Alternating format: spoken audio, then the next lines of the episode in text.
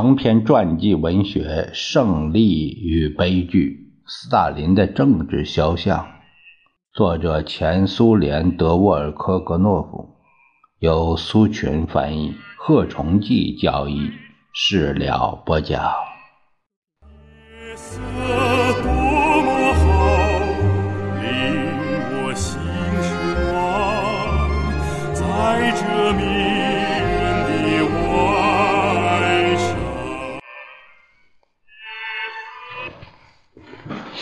弗拉西克曾经给斯大林担任过二十五年的主保镖，深得领袖的信任，知道很多事情。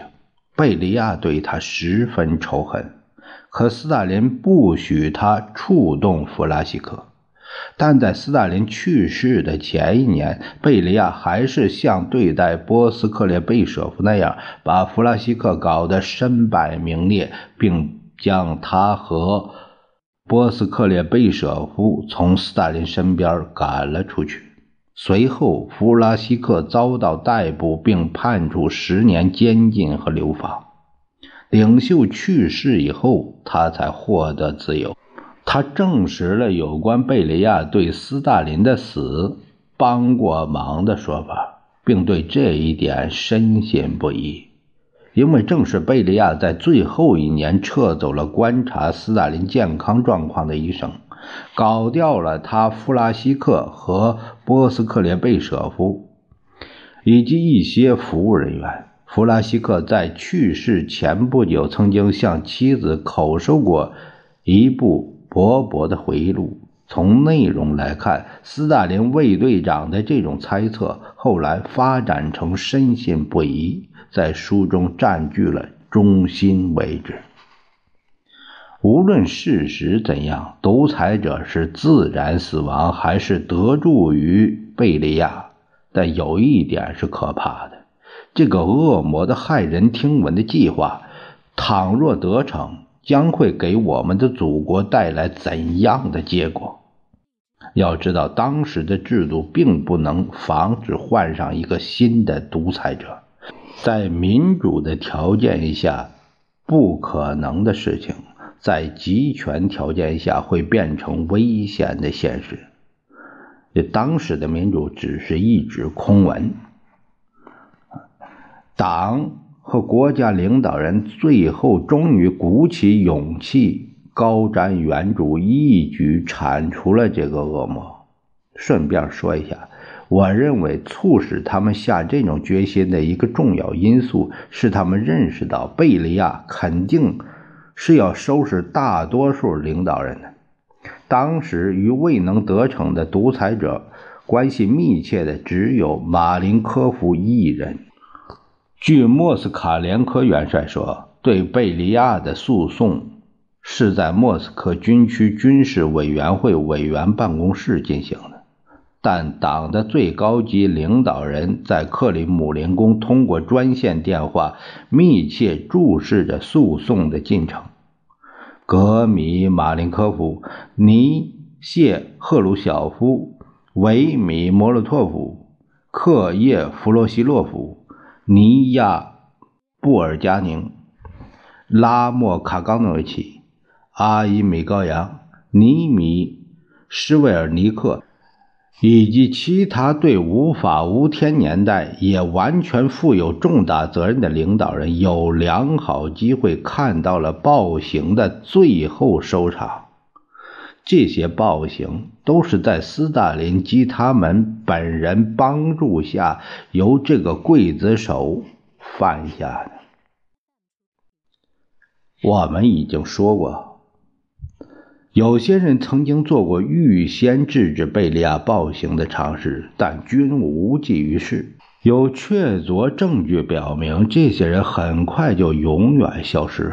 贝利亚并不是偶然得势的，他深得斯大林的欢心。一九三七年的一次中央全会上，呃，我再重复一遍，这年召开了好几次全会。在这次全会上，卫生人民委员卡棉斯基曾试图揭露贝利亚的真实面目，但是全会一闭幕，卡棉斯基就遭到逮捕，并很快丧生。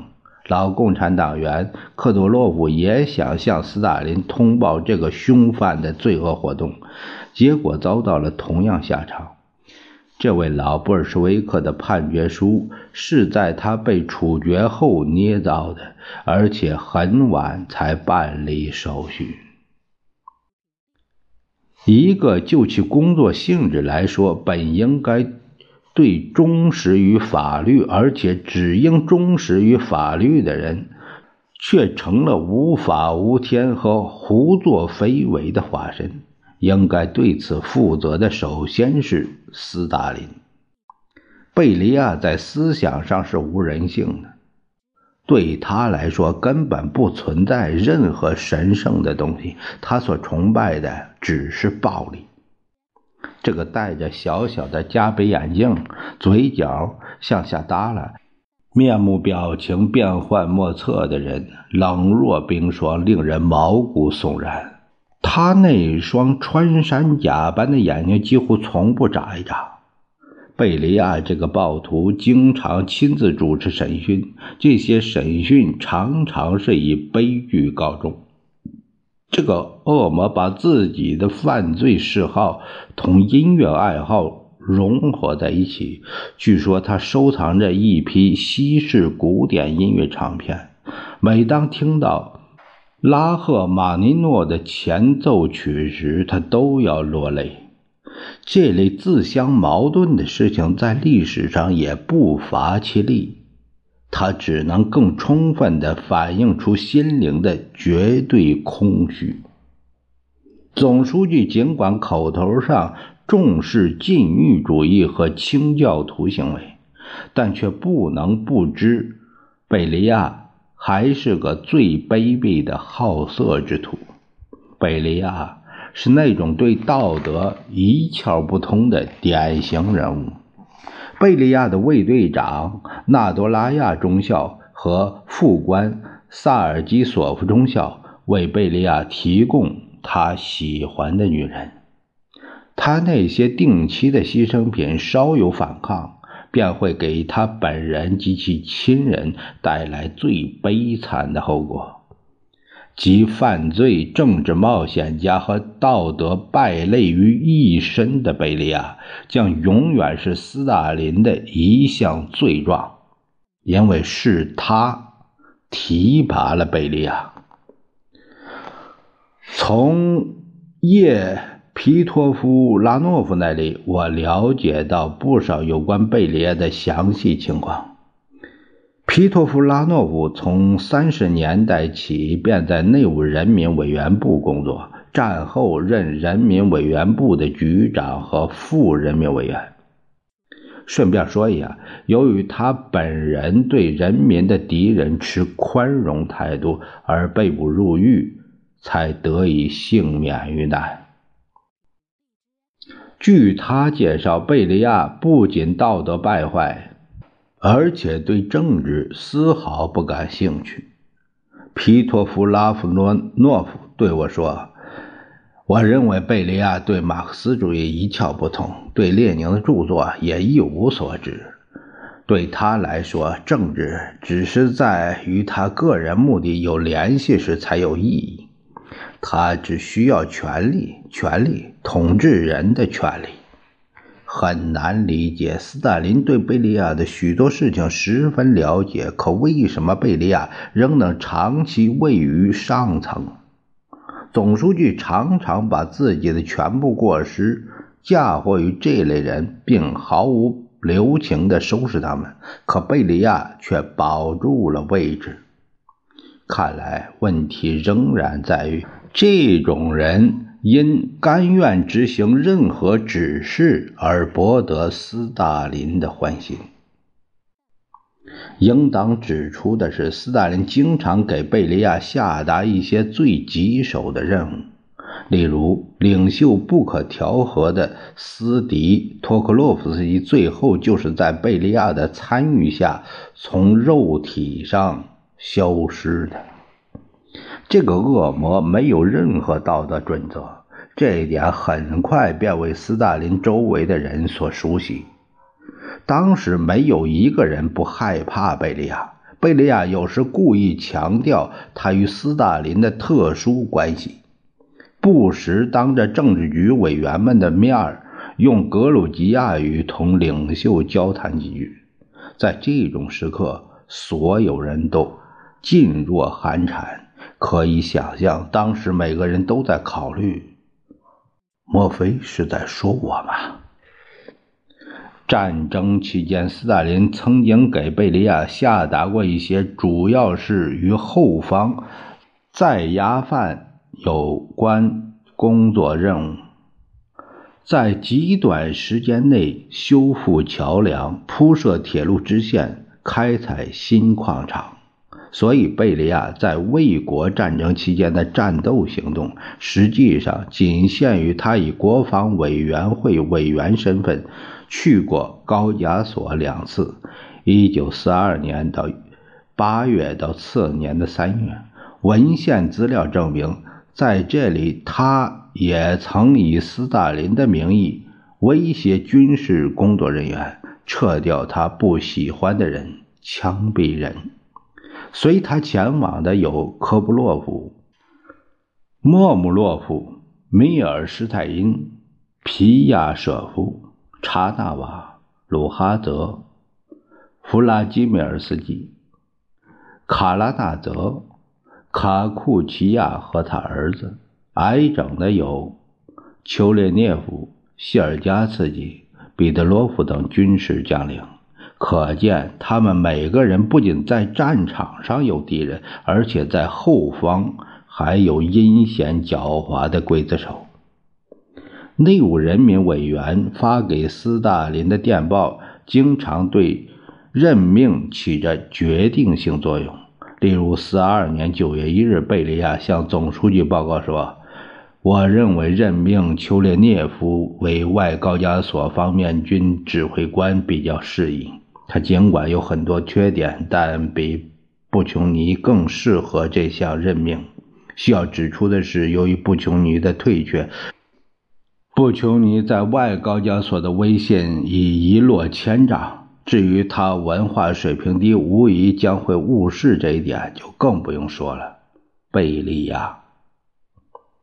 据丘列涅夫向莫斯科报告说，在困难时刻，他曾去找贝利亚，请他准许动用部署在高加索的大批内卫部队。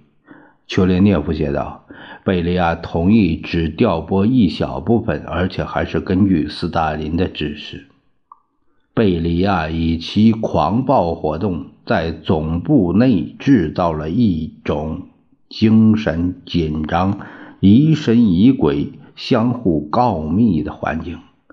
例如，德科兹洛夫将军出于无奈，被迫去找斯大林，控告特工处处长鲁哈泽，因为鲁哈泽在贝利亚同意下，试图在制定作战决定时对方面军领导施加压力。但所有这些软弱的抗议在莫斯科并未被理睬。恶魔的亲自插手简直遏制了军事将领们的创造力。谁都不想成为他的例行牺牲品。当贝利亚带着一长串随从离去后，紧张气氛立刻消除，背后已感觉不到刽子手的致命喘息声了。列宁格勒案件、明格利尔案件、医生案件与其他类似的行动，都是贝利亚罪恶创造的直接体现。他之所以威力强大，不仅仅是因为他操纵着惩罚机器，而且还因为他控制着劳动改造营管理总局的整个系统。美国人在广岛和长崎投下两枚原子弹后，斯大林下令加快本国在这一领域的工作速度。贝利亚被任命为总指挥，他的助手弗尼梅尔库洛夫、福格、德卡诺佐夫、布兹、科布洛夫、斯阿、葛格利泽、帕伊、麦西克。拉叶夫拉基米尔斯基是罪恶决定的忠实执行者。